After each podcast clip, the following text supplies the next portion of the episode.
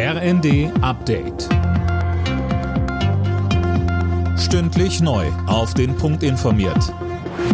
Ich bin Philipp Rösler. Guten Abend.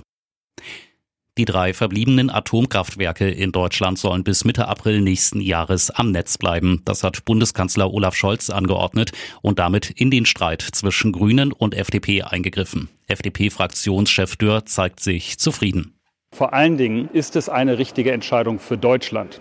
Und vor diesem Hintergrund würde ich anempfehlen, dass der Deutsche Bundestag so schnell wie möglich den Weg dafür auch gesetzgeberisch frei macht, damit das, was der Bundeskanzler entschieden hat und vorschlägt für die Bundesregierung, auch durch den Deutschen Bundestag geht und tatsächlich auch gesetzgeberisch möglich wird.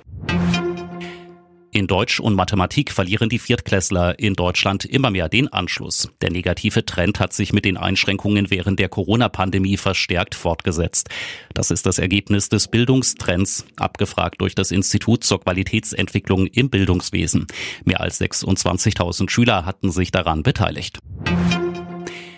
Die EU verhängt Sanktionen gegen die iranische Sittenpolizei. Grund dafür ist das brutale Vorgehen der islamistischen Sittenwächter gegen Demonstranten. Bundesaußenministerin Baerbock sagte. Ohne Kopftuch das anzuhaben, was man möchte, abends gemeinsam singen und zu tanzen. Dafür werden Frauen im Iran verprügelt, zum Teil umgebracht.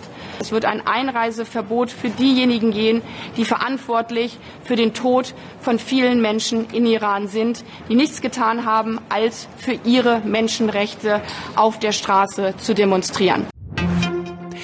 In Hamburg ist dem Zoll ein Schlag gegen den Drogenschmuggel gelungen. Im Hafen wurden mehr als 350 Kilo Kokain beschlagnahmt. Das Rauschgift war in einem Bananencontainer versteckt. Das Kokain hat einen Straßenverkaufswert von rund 10 Millionen Euro. Alle Nachrichten auf rnd.de